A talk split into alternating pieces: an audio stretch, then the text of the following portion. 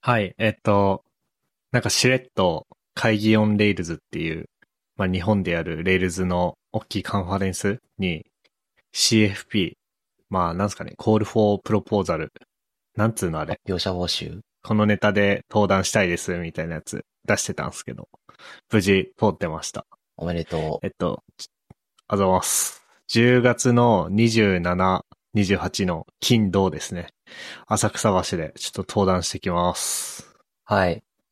一応 D グレーマン読み始めたって言ったんですけど、D グレーマン観光全部読み切っちゃいました。どうしりです。北海道の気温が34度を超えてて、さすがにきつすぎます。ふっくんです。すごいね。大変だね。今日、あれでしょ熱中症注意報。警報。うんうんうん、なんか出てるんすよ。外出気をつけてね、みたいな。あんましないでね、みたいな。気をつけてね。なんか やばいよね。やばい。あの、暑さに慣れてないから、バッタンバッタン行ってる。なんかニュース見てると。おー。なんか北海道って、まあ、なんつうの、文脈をこう、ポッドキャスト聞いてる人に共有すると、北海道なんて、まあ、当然イメージとして涼しいっていうイメージはあると思うんだけど、うん。どれぐらい涼しいかっていうと、まあ僕らはさ、小学校、中学校にさ、うん。教室にエアコンなかったよね。うん。なかった。で、それで問題なかったよね。なかった。その、まあもちろん暑いは暑いんだけど、まあ窓開けてれば風入ってくるし、うん、その、こっちみたいにジメジメしてないから、まあそれで何快適みたいな。うん。で、逆に、まあ本当の真夏だったら、あ、でも本当の真夏でももしかしたらそうかな。逆によく言われるのがさ、その明るい時間に外とかで遊び回って、で、それで汗かいたままさ、いると日落ちてから寒くなるから、夏なのに風邪ひくみたいな。うんうん。 うん。いう感じのはずだったんだけど。もはや幻想。今なんだっけ何日連続真夏日っつったっけ何日だろうかつか明日も超えるんだっけ明日も暑いって、職場の噂話で聞いた。 35日連続真夏日だって。わーお。そんな続いてたんだ。すごいね。真夏日は確か30度超えだよね。かな。うん、夏日が25度超えで、猛暑日が35度超えだった気がしますで、北海道でも、こう、すごい猛暑日とかがあるんだね。やべえい。札幌で観測史上最高36.3度を記録だって。やべえ。えー、これでさ、エアコンはど、どうなのあんの今。北海道のさ。まあ、どうもね、家、うん、人が住む家には結構エアコンついてきてるみたいだけどね。北海道でも。うんうんうん、その、ね、賃貸のワンルームマンションとかさ、うん。そういうところにはついてきてるみたいだけど。学校とかはそんな急ハンドルで、あいエアコンってならないでしょう。ならなさそうだね。そうだね。うん。そのさ、管とかも、管パイプあの、はい、ダクト、はい、とかもさ、こう、ね、通すような作りになってないでしょ建物も知らないけど、うんうん。なってなさそうではある。そう。だから、ね、こっちの人が、いや、エアコンぐらいつけてあげなさいよっていうぐらいのあれじゃ済まない可能性もあるわけで。。うん。 うん。でもなんかそういうのって、大事件が起きて、大きなところが、急いで変えましょうみたいなこと言って、右に習えみたいな、前習えみたいな感じで一気に変わりそううん。そうだね。今のバイト先が、あのー、上の親会社みたいなところに、ずっと加湿器くれって言ってたんだけど、ずっと、あの、うん、もらえなかったらしいんだけど、コロナやばいってなったら、急にもらえたんだって。うん、ええー、まあ確かにね。うん。湿度コントロール重要だからな。なんかそんな感じで動いてんのかな、世の中は。まあそうじゃないうん。いや、光線とかもどうしてんだろう。そういえば、あやばそう。そういえば光線もあれじゃん。情報工学科等はさ、うん。あの、実習室だけエアコンついてたからさ。ついてたね。まあ実習室はつまりパソコン室ね。うん。うん。うん、我々学生の命よりパソコンの方が大事みたいな。みんなでみんなで言ってたけど。大変だよね。放課後みんなあそこ来るんじゃないねうん。え。いやー。まあ。え、ふっくんちはもうエアコンないでしょないから扇風機で頑張ってるんだけど、うん。夜寝づらくてきついっすね。辛いね。そうだよね。。え、だってさ、あ、でもジメジメはしてないのかなジメジメはしてないかな。あ、じゃあまだマシか。うん。でもなんか、それこそさ、うん。よくツイッターで見るのが、その35度とか超えた状態で、うん。よく JK とかがあのハンディ扇風機でさ、あやるじゃん。はいはい、はい。あれ逆に良くないみたいな言うじゃん。言うよね。さ、北海道は扇風機でいいや、つって35度超えてそれやったらなん かだ大規模な、それじゃん。そうだね。そうだね。規模うん大きくなっただけ。ねえ。いやーちょっとなんか、このままどんどん暑くなるんだろうか。ってなるとさ、あの、命名規則的なことで気になったのがさ、真夏日みたいな命名してたらさ、どんどん暑くなってったら、どういう名前ついていくんだろうって気になったわ。あ爆熱 日。あ。まあ、それもあるし、 そう、うんそっちのさ、じゃあ、25、30、35で、40に行ったらどういう名前がつくんだっていう名前、あの、うんそういう問題もあるしさ、そうだよね。逆に何じゃあ下手すりゃ10月とか、でも10月に真夏日ってあるか関東だったら。なんかさ、12月とか1月に真夏日みたいな。 季節がやばくなるね。バグるね。そういうことだって。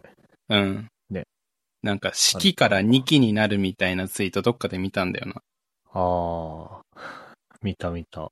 それ、厚切りジェイソンに、なんだっけ。あれ、なんだっけ日本には四季があるってめっちゃ日本人言うけど、どうのこうのみたいなこと言ってる外国人って厚切りジェイソンだっけ次にジェイソンだった気がするな。あ、そうなんだう。ん。そそのれ、ネタ知らなかった。彼失業しちゃうね。ネタ使えなくなっちゃうよね。東京にいたらそうなるよな。うんああ、それで思い出したわ。そうだ。僕が初めて東京い出てきた時に、そう、先輩、社会人の先輩が言ってたのが、東京は夏と冬しかないよってうん。言って。うん。いや、おっしゃる通りですわ。本当に。はい。というわけで、エピソード208ですが、ツイッターの反響、えー一個紹介しますか。えっ、と、うんでっていうさん。うん。 EP207 義務睡眠ってもしかして匿名ラジオの義務汁が元ネタっていう風に聞かれてるけど、これはふっくん宛てかなそうっすね。義務睡眠の生みの親である僕宛てですね。ありがとうございます。えっと、直接インスピレーションを得て、義務睡眠って思いついたわけじゃないんですよ。ほでも、うーんと、匿名ラジオとか、僕のインターネット語彙力って紐解いていくと、匿名ラジオもそうなんだけど、一昔前の超 A&G の、あの文化放送の超 A&G の声優ラジオとか、それこそ匿名ラジオのアルファさんとか、あとは漫画の四つ葉ととかからできているんで、構成されているんで、う。うん。その辺の語彙が染みついて、間接的に元ネタになったとは言えると思いまあす。あ、なるほどね。そ面白い。なんかあれだね。大規模言語モデルみたいだ ね。う。 確かに。 ファインチューン始まった。まあ、ちなみにさ、その義務汁ってのは何なのキムシすルはご、い気になる。あの、ダヴィンシ恐山さんっていう、匿名ラジオのアルファさんの相方というか、二人でやってんだけど、そこで出たのか、おもころチャンネルっていう、また別の二人が所属している会社の YouTube チャンネルで出た話だったかは忘れちゃったんだけど、うん。あの、栄養を取るために、 好きじゃないけど、義務で飲んでるみたいな、ああ、それ、それを義務汁と呼ぶみたいな話があった気がするんだ けど、それのことっすね。へえ。あ生ー存のために仕方なく飲んでるみたいな。はいはいはい。え、この、小ノートに貼るけど、うん。このノート記事で紹介されてるやつかな。義務の汁の苦しみ。ぎ義務の汁の苦しみ。あ、本当だ。あー。書室どこだったんだろうと思ったらノートだったの かな。わ、定かじゃねあ、でも ね、そのノート記事2022年なんだけど、他にもなんか、もっと前で、その、そういう、あれがあるんで、ちょっと初出どこかはわかんないですね。ここに書いてる義務汁はよくやるわ。俺も。え。おー。まあでも、適当な野菜をぶち込んで、適当な味付けで煮込んで、流し込むように食う。まあ、汁じゃないけど、義務野菜炒めはするね、僕も。うんうん。 あと、義務汁で検索したら、なんか一汁一菜で良いという提案が引っかかって、出た。出た。ちょっと、わからなくはないけど、 うん。引っかかって欲しくないなと思いつつ、あの、引っかかった記事を見ると、これはな、なんだろうな。まあ、政教の、こう、オウンドメディアの記事が引っかかって、一汁一菜で良いという提案、土井義春さんがたどり着いた毎日の料理を楽にする方法って書いてて。で、そこで、いや、何に義務が引っかかったんだろうなと思ったら、食とは人が生きるための基本となる行為なのに、何かに強制されるように義務感で料理しているとしたら辛いですよね。生きることそのものが 辛いことになりかねないっていう。おー。もうなんか、義務汁と逆のことが書いてますね。うん。へえ。なんかでもコンセプト的にはあれだね、僕がさ、好きな、うん。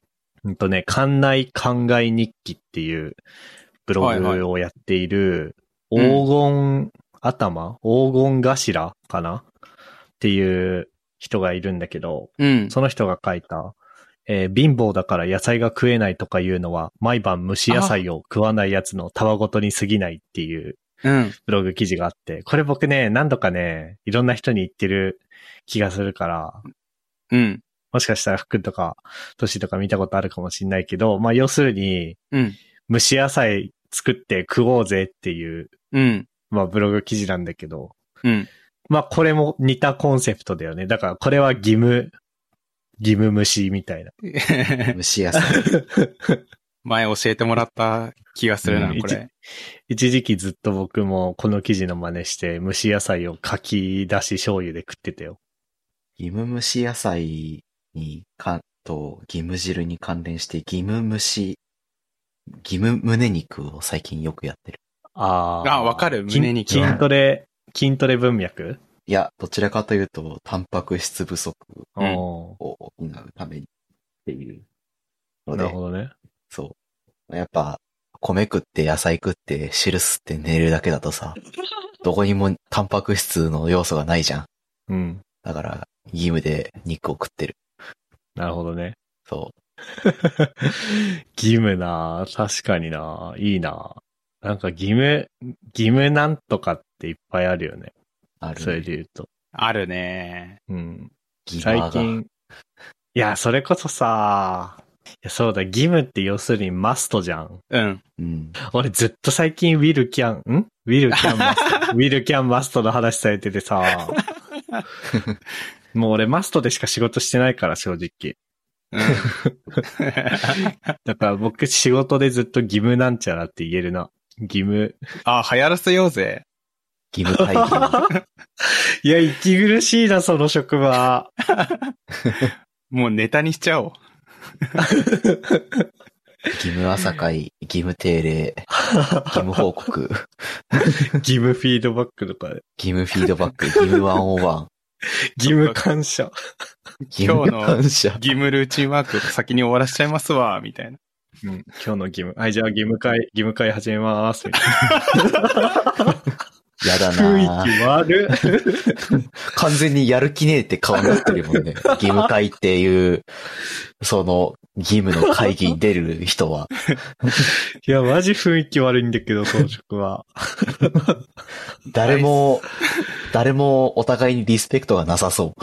あー、あーでも、あーでも、俺が言ってんのってそういうことなのかないや、なんかさ、ウィルキャンマストの話だった時にさ、や、僕あんまビルっていうのがなくても、なんかほとんどマストで仕事してるんですよね、みたいな話をしてんのは、要するに、ああ、はい、全部僕のファシリとかは全部ギブです、みたいな、そういうふうに受け取られてんのかな。ちょっとそう考えると、ちょっと、やめようかなって思いや思い出したんだけど。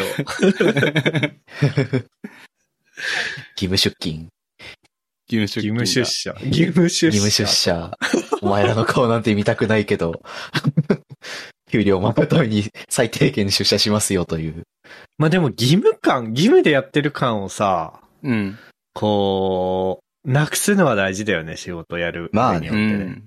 なんか、やりたくねえけどやってます感は、そうそうそうそうそうそう。やなくして、こう、なんていうのこう、自発的にやってますよ感を出すのは大事。 そうそうそうそう。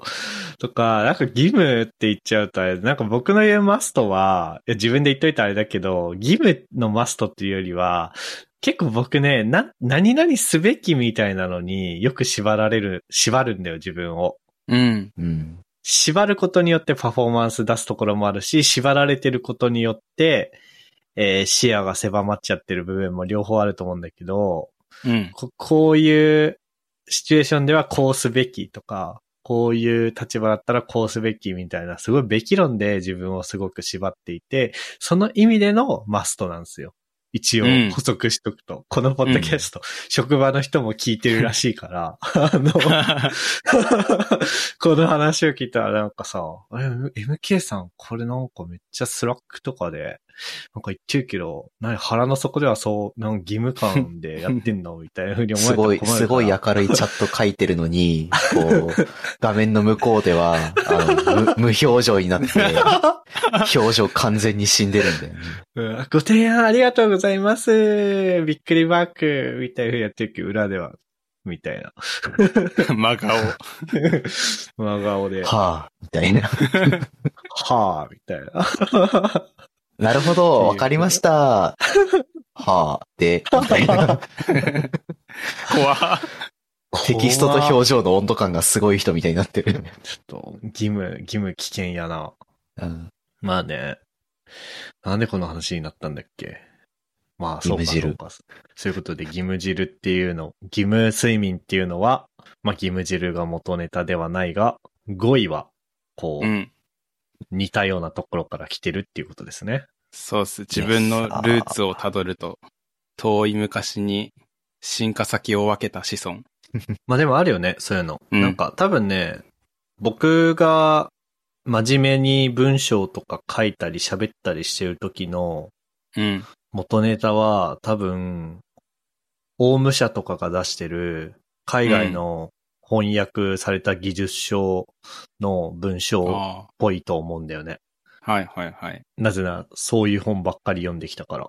うんうん。というのはあると思います。そういうのを深掘るの絶対おもろいよね。人のそうね。語彙力の元とか、文章を書くときの元とか。僕はね、ちょっと話すとね、えっと、ラジオで言うと、あの、ちょっとお時間よろしいですかっていう声優ラジ懐かオと、しいっすね。そう、須崎西っていう声優ラジオがずっと聞いてて、あと、鷲崎武史のニエッチとかザキャッチとかいろいろタイトル途中でいろいろ変わってったんだけど、そういうラジオをずっと聞いてたので、そこから来てるってのはありますね。懐懐かい。しいね。ね。懐かしいな、タイトル聞 くと。イエチパップーね。そう、ニエッチパップ。 比較的トッシーがね、同じの聞いてた感あるんだよな。ああ、近いね。うんうんうん。なるほどね。 なんかね、やっぱ僕はね、ふっくんと MK のね、こう、なんていうの、交点にいるんだよね、趣味的に。はいはいはい。ああ、ね、そうだよね。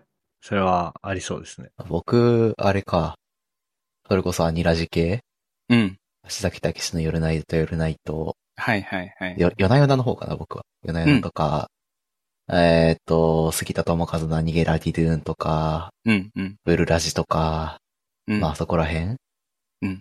えっ、と、天才軍師とかね。うん。懐かしいですね。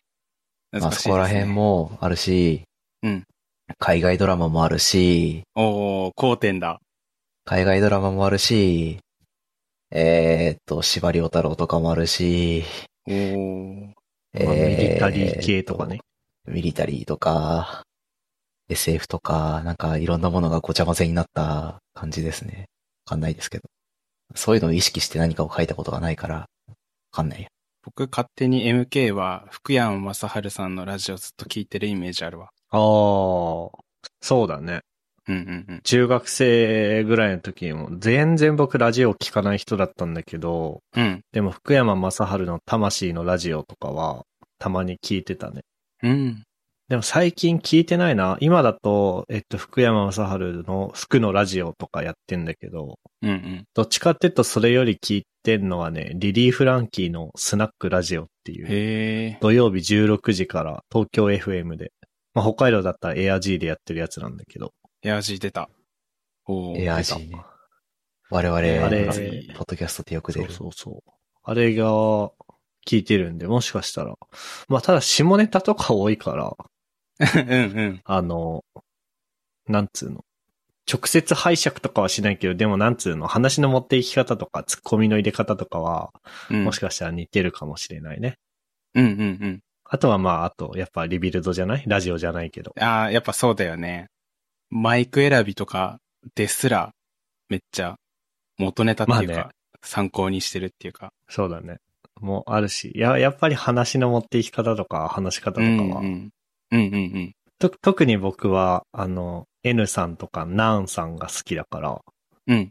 彼らの真似してんじゃないところどころ。やっぱ、真似というか、まあ、オマージュというか、リスペクトから全ては始まるよね。そうそうそうそう。で、オリジナリティがついてきて、いい感じになる。あそうだね、シューハーリーダーね。うんうんうんっていう感じで、そう、ちょっと一個いいっすかうん。はい。はい。あのね、昨日ね、まあ、今日8月23日水曜日で、昨日が22日、2023年の8月22日火曜日なんですけど、ちょっと有給をいただいてですね、うん。。はいい。なんか、す、すごいよね。なんか僕からしたら考えられないんだけど、僕の妻が、あのさ、年間5日有給取らないと違法みたいなやつあるじゃん。はうい。ん。あれに引っかかりそうになって、で、うんえー会社に取れって言われて、取ったんだけど、すごいよね。俺はなんか、有給が足りなくてしんどい のに、有給使えって命令される人がまさかそんな近くにいるとは思わなかったんだけど、 うんうんと、何の話だっけああ、で、それで、そうそうそうそう、夫婦で、じゃあしょうがないな、つって有給取って、まあどうしよっか、つって。まあせっかく平日に休み取ったから、車でドライブしようか、みたいな。うん。で、ドライブじゃないといけないようなとこ行こうかっていうことで、あの、東久留米にあるスパジアムジャポンっていうとこに行ってきたんですよ。おう ー。ん。で、まあ、これスーパー銭湯で、あの、大昔、2020年1月に、マツコ会議っていうテレビ番組で紹介されてて、まあ、行きたいねって話してたんだけど、やっと3年越しで行けて、うん。まあ、クソデカスーパー銭湯なんですけど、めっちゃ良かったですね。いいっ すね。うん。えー、なんか樽みたいなサウナの写真載ってて、すごい。とかね。あとなんかね、うん。 なんかすごい外観はね、東京ドームシティみたいな感じになってうんうん。うんで、なんつうの。まあ、温泉アミューズメントパークですよ。が、あの、1階と2階駐車場になってて、うん。えっと、3、4、5が温泉とか岩盤浴とか休憩エリアになってて、まあ休憩エリアはなんかね、いっぱいいろんなところでゴロゴロできる。で、カップルとかが一緒にゴロゴロしながら漫画読んだりスマホ触ったりとかしてて。で、こ、個室じゃないけど、なんつうの。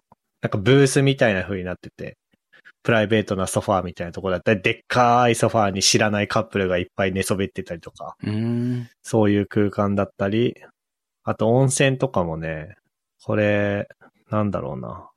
まあ面白い、面白い場所でした。テーマパークやん。今ちょっと、そうそうそう、リバーサイドで画面共有してるんだけど、めっちゃ温泉広くて、うん。うん。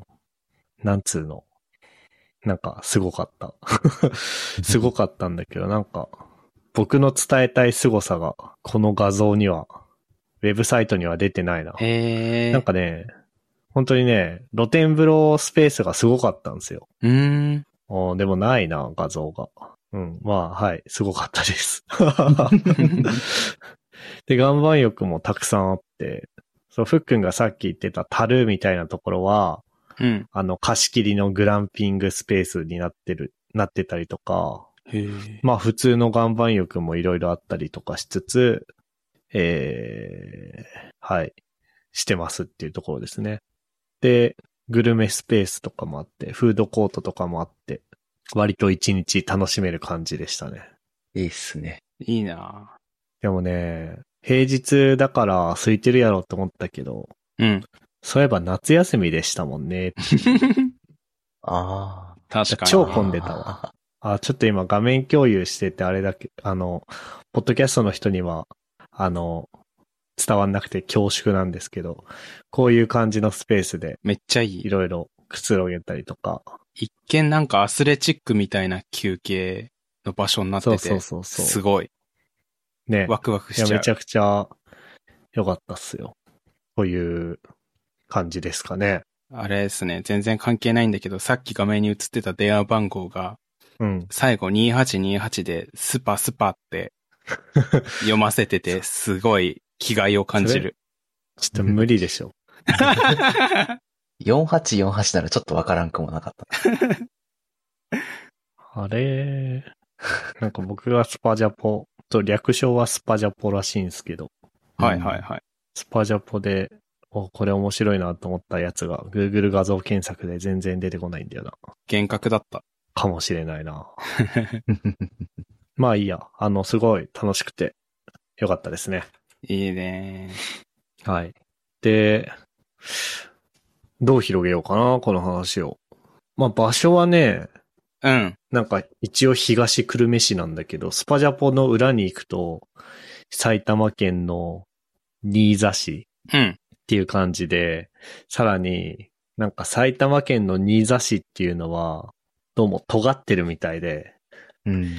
新座市をちょっと行くと今度東京都の清瀬市に行くみたいなんですよね。なので、 ええっと、東京都東久留米市と清瀬市と埼玉県新座市の、なんつうの、境にあります。ー、わかりやすい。で、車で、まあそうね、2時間ぐらいかな。で、東京っていうか関東って本当にね、縦の移動が大変だね。うーん。なんか結局さ、東京ってさ、山手線を中心にして放射状にさ、あれが、電車が伸びてるからさ、その横の移動はものすごく便利なんだけど、縦の移動が、その、なんつう、郊外に行けば行くほどめんどくさいというか、うんうん。そういう感じですわ。あの、ぜひ、お近くにお住まいの方は、 行ってみてください。うん。そろそろ夏休みも終わって、好き始めるかな。ああ、関東の人っていつ夏休みやってんのあの人たちさ、10月ぐらいまで夏休みやってないマジ ?10 月くらいまで1月といぱうとかなんかで。すかね。あ8月いっぱいか。うーん。なんかよく聞くのはそれぐらいの期間な感じが。あ、そうだそうだ。10月まで夏休みやってんのは大学生だけ だ。大学生は常に休みみたいな感 じじゃん。あーいや、でもさ、なんかさ、最近そうでもないらしいよ。へえ。へえ。なんかインターンの人とか見てても普通に授業が入ってってたりとか、あの、1月2月3月は試験やら卒論やらでやばいんでインターン休みますっていうのを、まあ、あのー何誤解を招く言い方かもしれないけど、理系の人はまあ昔からそうだと思ったんだけど、文系の人も結構そういうこと言ったりしてるから、はえと、なんつうの。いや、正直、僕とかトッシーがさ、高先生やってた頃ってさ、なんかあれじゃん、大学生って4、4年生とかになったらなんかもう、フルタイムでインターン入ってたりとかしてたじゃん。ー。うん。え、こえこの人たち、じゅ授業とかないのみたいな。なんか、論、卒論的なものってないのかなって聞いたら、ペライチ書けばいいぐらいだから、みたいなことを言われた記憶があって、そうそうそうそあ、そういう感じなんだって思ってたら、今は全然違うのかな。う。もう今違そうみたいよ。いや、まあ当然学部とか大学とかにもよっても違うかもしれないんだけど。うんっ。ていう。な、なんでこの話になったんだっけああ、まあそう、それで、ね。じゃあ、高校生とか、中高生は8月いっぱいか、夏休みは。うんうんじゃあまあ、そうだね。9月になってから行けばよかったかもしれないですね。うん。うんうんうん。はい。あ、あとそう。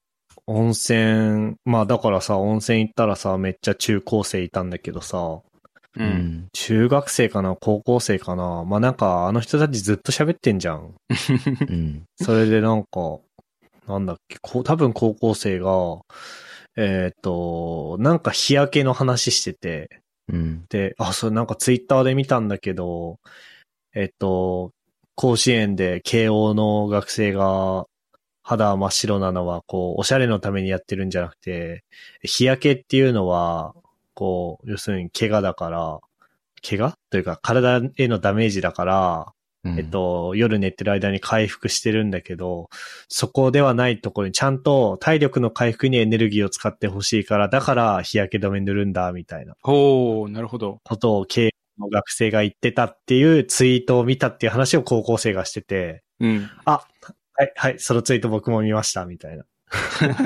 ふうに思った。いや結構さ、一人でサウナとか行ったらさ、周りのさ、高校生とかの話聞いちゃわない聞いちゃう。聞こうとしてなくても。うん。それで、一人で整いながらさ、あ、そのツイート僕も見ましたって思ってた。わかるな。 はい。ちょっと嬉しかったね。ということで。うん最後なんか、ふっくんが書いてるやつありますか手短に言うと、あの、前回 MK がジンギスカンのおすお店を教えてくれたじゃないですか。大黒屋。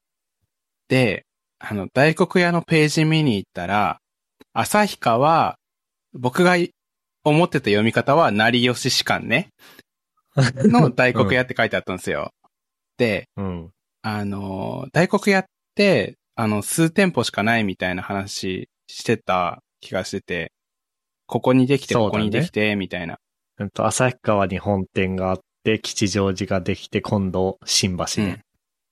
で、成吉士官って、ちょっとこの後解説するから、今は成吉士官で通させてもらうんだけど、うん。あの、すごい字面見たことあって、ほで、あの、道内だけだと思うんだけど、ジンギスカンのタレ、成吉士カンみたいなオレンジのラベルのタレ流通してるんですよね。ベル食品のね。そう。うん。あれ、ベレ食品のって知らなくて、成吉士カンっていうブランドがあって、うん。 あんなに流通してる。なんか店舗数少ないのにすげえ流通させてるじゃん、すげえと思って、もう派遣取ってるやん、ジンギスカンのタレ業界でって思ったんだよね。前回のポッドキャストの大黒屋の話聞いてるとき。う。うんん。で、ポッドキャスト終わって、成吉士カンで調べたんですよ、さすがに。うん。そしたら、ジンギスカンって読むらしいっすね。 ああ。そうなんですよ。あれって実はジンギスカンって読むんです よね。あの4文字でね。そうそう、それをね、今日は謝罪しに来ました。ど 道民のくせにジンギスカンの漢字を知らなかった。成吉、えっ、あーと、成人の成に、き吉日の吉で、えっ、と、支柱の死に、えっ、と、えっ、と、汗じゃないや、えっ、とね、干すか。干すっていう字を書いて、干すっていう字と汗って書くパターンがあると思うんだけど、うん。あそれでジンギスカンですね。いや、でも、僕が思ったのは、成吉士官成吉で士調べてる人が一定数いるからこそ出てきてくれたんだなっていう。なるほどね。うん。成吉士官で調べたら、うん。成吉士官っていうサジェスションが来ました ね、今ね。ですよね。いいですね。みんな調べてんすっよて。感じしますね。 いやこういうアホな検索で思い出したのが一個あって、うん。あの、最近、ジムの補助みたいなアルバイト始めたから、タイピングじゃなくて、書類をボールペンで書くこと増えたんですよ。反抗したりとか。うんおお。で、よくわかんない読み方の漢字が来て、え、どう読むのってことがめちゃくちゃあるんで、最近すごいバカな検索しまくってるんですけど、うん。それで最近一個すごいバカな字面を打っちゃって、その、弓1た1た1っていうのをい、なんかね、機会があったら打ってみてほしいんですけど、弓スペース1た1た1って打つと、おー田んぼの田と数字の1ね。そう。 そしたら、超難しい、強い、丈夫、務めるみたいな意味がある漢字が出てくるんですよね。おーうん。こんなん知らんがなと思いながら、でも出てきてくれて感謝って思いました。 どんな職場でそんな文字登場するわけえっとね、自教術教室っていう団体の書類を見てて、ああ自教術ってなんか体にいい体操みたいなものらしいんだけど、調べたら対極、対極拳とか出てきますね。おー、なんかそこ、そっち方面の言葉っていうか会話っぽいんだけ ど、それが読めなさすぎて、まさかこれで出ないだろうと思って検索したら出たっていう。ああ。なるほどね。しかもこういうバカな検索の文字面すごい好きなんだよね。ツボという か。弓1た1た1。そう。その、漢字の、こう、変と、作りの部分のを分解して、知ってる字でどん、頑張って構成して調べたっていうそ調べ方なんだけど、賢いね。う。 みんなもわからない漢字があったら武士を分解して調べてみよ いい。それ。おもろいね。なんかちょっと微妙に違うんだけど、う。うん。こないだ、ふと、なんで昆布って、うん。まあ、昆布って出汁取るじゃん。うん。うん。でも海の中では生きてるわけじゃん。うん う。ん。海で生きてるときは出汁出ないよなと思って、はいはいはい。昆布生きてるまで入れたら出汁ってさ出されて、 あ、みんな同じこと考えてんだなって思ったのはあった。うんうんうんうん。ああ、ありますね。それ確か答えは出ないように頑張ってるだった気がします。そうね、そうね。なんかそ の、まあ、出汁の旨味成分っていうのは、まあ、グルタミン酸とかのアミノ酸なんですけど、それは、昆布自身が生きていくのに必要だから、そう。 うんちゃんと細胞によって、うん。えー生きてる間は閉じ込めてるんですけど、まあ、海から引き上げられて死ぬと細胞のガードが壊れるんで、こう出汁が出るみたいな。ええ頭良くなった。そうそういうことが出て。あとあー高温になると溶け出しやすいとかなんかいろいろあった気がします。おー、なるほどね。なんかまあな、そう北海道の夏場の海とかだと昆布がいうんなんか色変わったりしてるっぽいです。へー。まあ、結構ね、うん。ポピュラーな疑問っぽくてよかったね。昆布が生きてる と。昆布がう中んで出汁が出ない理由っていうのは。はい。という感じですかね。はい。 うん。技術系ポッドキャストです。技術系ポッドキャストで言うとなんかあるかなやばいね、今日、プチネタ披露会というか、雑談だな。技術系っぽい話すると、そういえばなんかあの、9月6日にルビーストはどう生きるかっていうおー。勉強会をやるみたいで。まあ、いつものフォークエルが主催の勉強会なんだけど、おー。これはあの、完全にタイトルに惹かれて参加登録はしておきましたね。いいね。やっぱ今、このワード入れると、目を引くね。